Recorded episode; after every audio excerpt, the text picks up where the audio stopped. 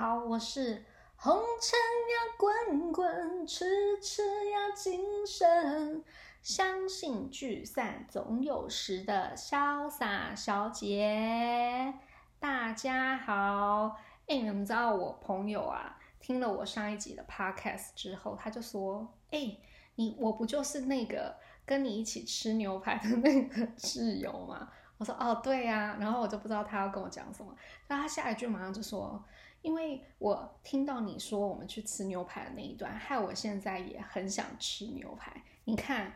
就是呃，人家都说臭味相投嘛，大家都会去跟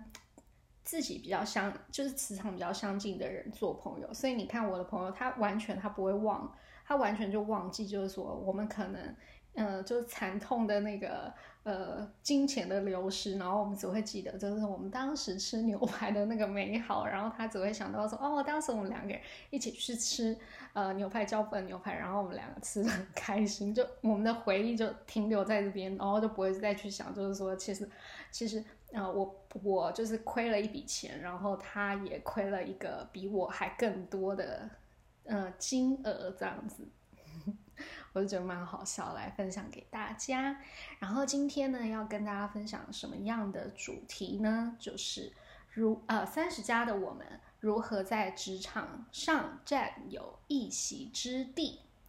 这边讲的如何在职场上占有一席之地，不是说哎我们一定要追求到什么样的位置啊？比如说，我们就一定要。呃，比如说我们一定要当管理者啊，一定要比如说爬到什么样的位置啊，然后要跟呃公司的核心要非常的接近。我觉得不是这样子，因为每个人对于自己的呃职业的呃生涯规划，其实每个人的追求是不一样的。可能有些人他就是很喜欢拼，很喜欢冲，他一定就是要当 leader。那有些人他其实他不是这样的性格，他喜欢很安安稳稳，然后。最好有些人是习惯当小透明，那有些人可能不是，所以每个人其实他在于自己的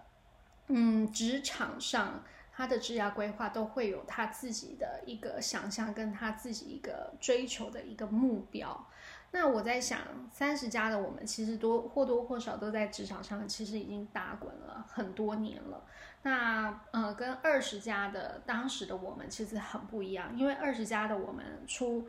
初入职场嘛，其实懵懵懂懂，因为从小大家只会教你要好好念书啊，然后去做什么样的事情。现在没有人会教你怎么样做好一份工作，所以当大家进入职场的时候，其实很多呃的情绪，我觉得我个人啦，别人我不知道，我自己是挺害怕的，因为光是要面对。呃，比如说你要去一个公司，然后要在那边做八个小时，那对我就是一个很大的挑战。因为我有说过嘛，我在家里我就是能躺我就不坐，能坐我就不站，就是很很慵懒的一个人。所以，呃，二十。二十岁，我们去初入职场，其实我们是在找寻我们的一个职场上的一个方向，就是我们到底要做什么样的事情。所以二十到三十这之间，其实我们有很长的一段的时间，我们可以去找寻我们人生的一个方向。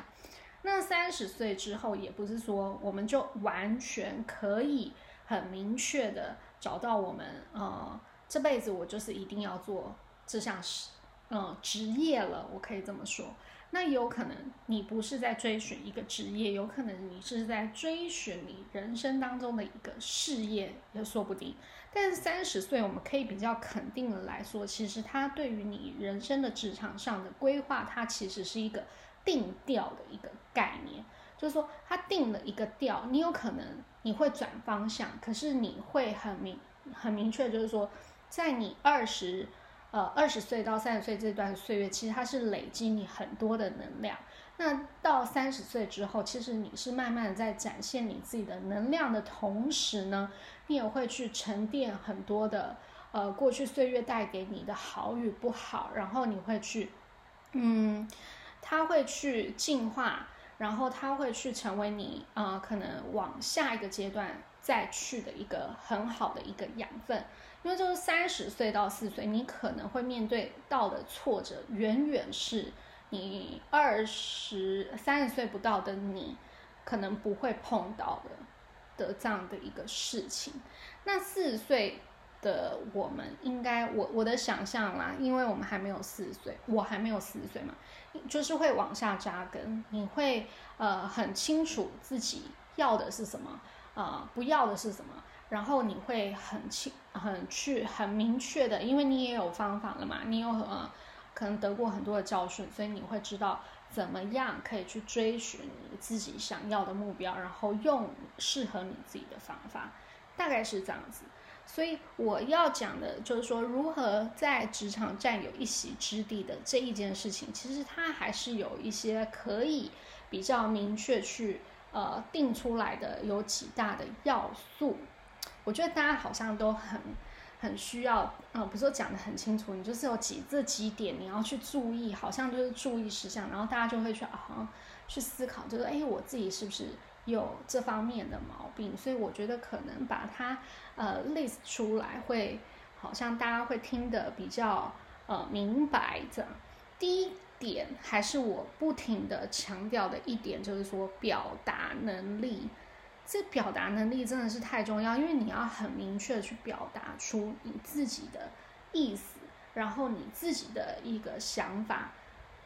我我现在讲的好像很简单，但我相信对很多人来说，其实它不是这么一件很容易的事情。因为，你你可能你想要说，但是你说不出，或者说你今天你想要说的时候，别人已经先说了，那你又觉得你错过了那个时机，然后你就不知道，你你就觉得那就让别人说好了，那你自己又不说，所以我会建议大家，就是你一定要平常多多的练习。然后多多的跟自己对话。你一早睡醒，你就先跟自己对话都没有问题。你就是想，我今天到底要做什么？然后你把它说出来，你不要闷在心里。因为闷在心里的话，你没有练习把它讲出来，你就没有办法把它变成语言化。你可能还是一个文字的形式，然后在你的脑海里。所以我会，我自己是一个很爱自言自语的人，所以我每天可能醒来，我就开始。把我一整天要做的事情，然后可能包含我昨天睡前发生的事情，我都会自言自语啊，自言自语的，然后把它说出来。然后说的时候，我就会去思考，就是哎，我就会去反省我自己，说哎，这个表达可能没有那么理想，我可以用另外一种表达方式来讲，会不会别人会更容易懂？OK，所以表达能力这个东西，就是说你在展现自我的时候，你也可能在透过。面对不一样的人的时候，你会练习，呃，运用就是说对方他可以理解的方式，然后去表达给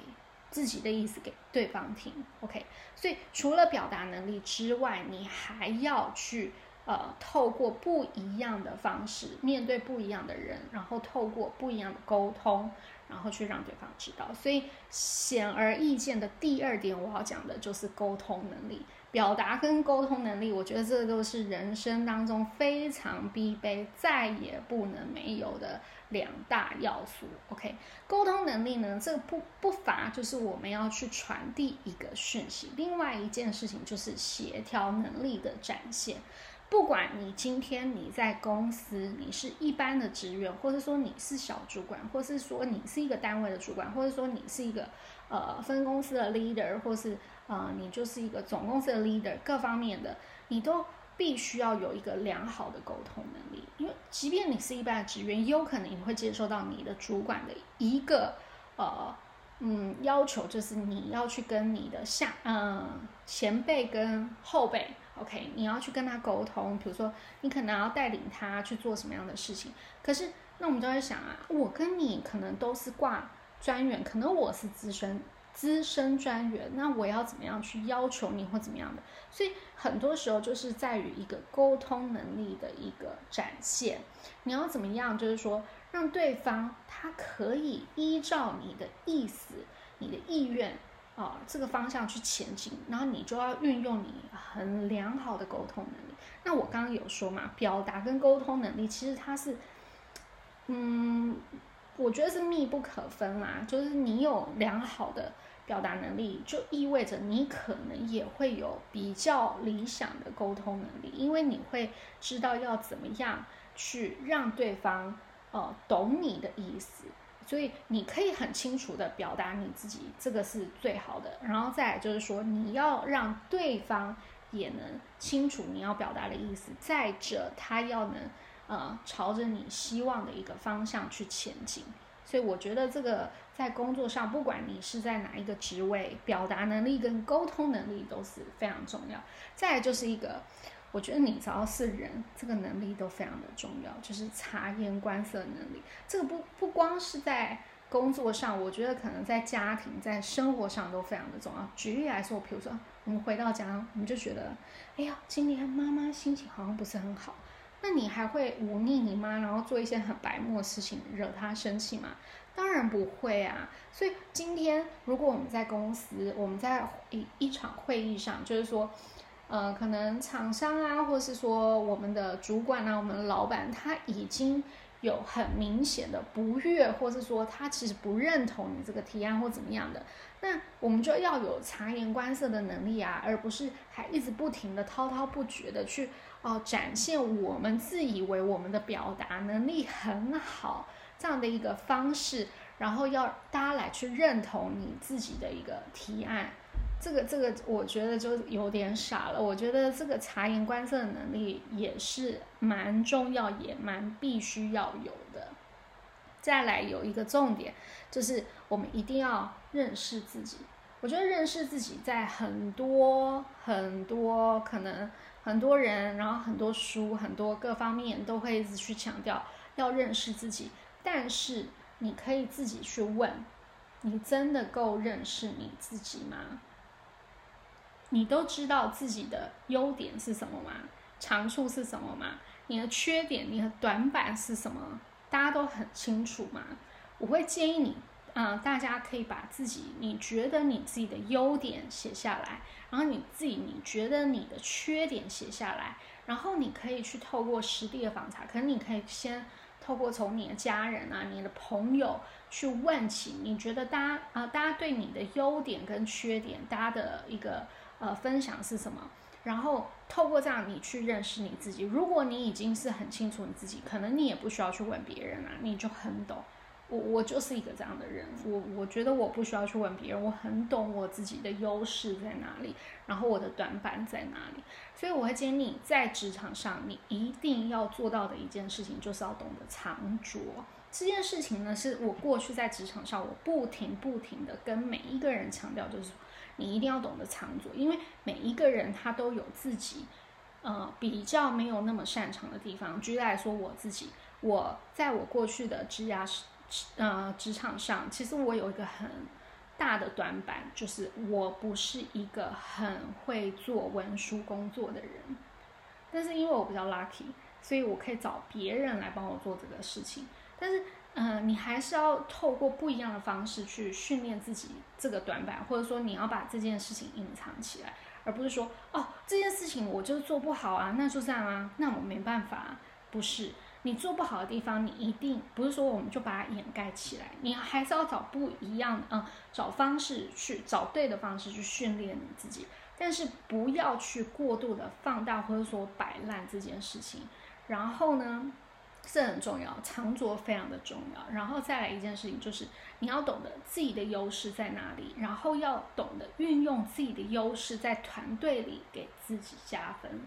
哦，这个很非常非常的重要。你比如说，我们在一个团队里面，没有每一个人都是最强的，不可能。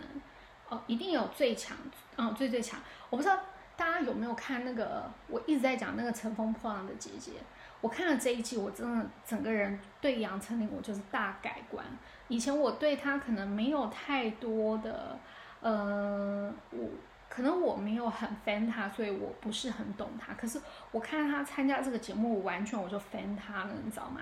因为他一去的时候，其实他就当 leader，他就当队长，所以他会透过他自己当队长的身份，他会他知道他是要带领团队去。呃，达到一个目标，所以他会朝着这个目标前进。同时之间，他也会去协助他的队友。比如说，有人可能像张柏芝，他舞就没有跳的那么好的，然后他就会用自己的方式去协助他跟上团队的脚步。这个就是一个非常好的一个 leader 的一个领导能力。再来呢，他在呃总决赛的时候，他跟他是跟周笔畅一组，可是那个时候周笔畅是队长，他不是，他是一个。嗯，他是一个呃队员，然后他有说，他如果是一个队员的时候，他绝对会是一个最好呃配合度最好的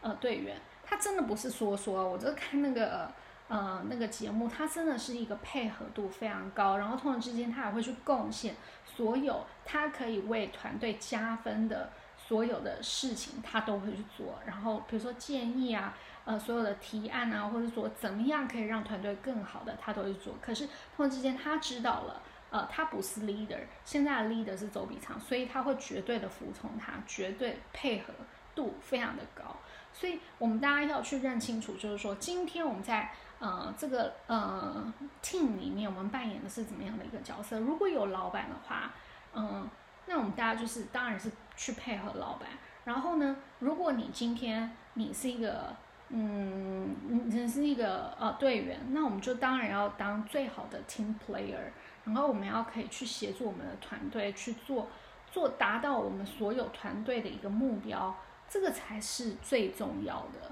所以，我我我再来，我还是再重复讲一次，非常重要，就是我们要懂得长足，然后呢，要懂得去呃妥善的。呃，运用自己的优势，然后在团队里去展现自我。我这边我没有办法很清楚的去定义哦，优势是什么，因为每一个人都不一样，所以你一定要很清楚的去呃思考，你今天你在你自己的呃这个团队当中，你扮演的是一个什么样的角色角色？如果你到现在你还是搞不清楚的话呢，其实我觉得你再有再好的。啊，表达能力、沟通能力，你都很难很难会被看见。好，呃，最后有一点，第五点我要讲的是，有一点，我我个人认为我很呃很重要。我过去在担任嗯管理者的角色的时候，我也会很非常的看重这一点。这一点就是通融性高。大家听过这个字吗？通就是通过的通，融就是融化的融，是这个融吧？啊，通融性高这件事情不是说哦，我一定就是，比如说今天被凹加班啊，我们今天就是要做什么事情，然后我就哦，好吧，好吧，不是这种通融性，这个是叫做你不懂得嗯拒绝，这个不叫通融性。我我讲通融性是你要嗯让自己保持一个弹性，就是说你对很多事情你的弹性要足够，你不是说你非得。呃，在一件事情当中，你就是非黑即白。我今天就是我要或不要。其实我们身为职员，我们今天不是老板，只要你不是老板，你通通，就算你是主管，就算你是管理者，你都是员工。只要我们是员工，我们就是要保持一个通融性啊，高度的通融性，就是我们要有一个很大的弹性，就是在于。我们要很理解，就是说，很多时候在于老板的追求、公司的方向、团队的一个呃经营跟团队一个管理上，我们会有很多搭的不同的声音，搭不同的做事的方式，所以你要让自己保持一个弹性，我们要随时的去配合彼此，然后去调整自己，然后。不是说你完全去迎合别人，但是你要让自己保有一个弹弹性，而不是在不同的声音或者不同的决定来的时候，你是完全不能接受的。我相信在任何一家公司或是任何一个团队当中，都不希望有这样子的一个同事存在。所以我觉得这一点呢，会比前面这四点，我认为会更加更加的。重要，然后我也会建议大家，就是你可以去思考一下，你是不是也有一点点这样的毛病？我觉得只要是人都会有，包含我自己。但是我们要去思考，就是说，嗯，一件事情它一定会有千百万种的不一样的处理方式，然后你也会面对着不千百万种每一个不一样的人、不一样的厂商、不一样的课题。所以一定要保持自己的通融性，然后让自己的接受度更广。因为你让自己的接受度更广的时候呢，你眼界会更开，然后你会想出各种不一样的一个处理的方式。我觉得会让你的呃职场会走得更开阔。这是以上我自己对于如何在职场上占有一席之地的一些自己的看法。另外呢，最后我想要讲一下，就是我最近很喜欢听那个李宗盛的歌啊，一讲就是又步入年龄了。我相信十几岁的嗯人一定不知道李宗盛这个人是谁。OK，但但大家有听过他有一首歌里面的歌词吗？我觉得很适合呃，可能三十加的我们一直思考，就是说我们到底要怎么样在职场上要可以有一个属于自己的位置。一段歌词我觉得很适合，就是想得却不可得，你奈人生何？大家去细细品味啦！祝福大家都能在自己的人生当中或是职场当中占有一席之地哦！拜。